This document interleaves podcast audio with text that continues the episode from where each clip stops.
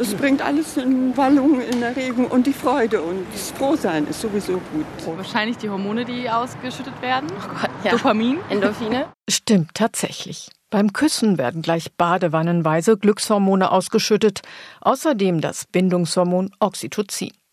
Doch es gibt noch andere Gründe, warum wir Küssen so mögen. Küssen ist so besonders intensiv, weil wir in den Lippen die meisten Sinneszellen haben pro Quadratzentimeter. Sagt Kussforscher Dr. Wolfgang Krüger aus Berlin-Wedding. Wir können miteinander vögeln, ohne dass da sehr viel Intimität drin ist. Das kann sehr technisch verlaufen und das geht beim Küssen im Grunde nicht.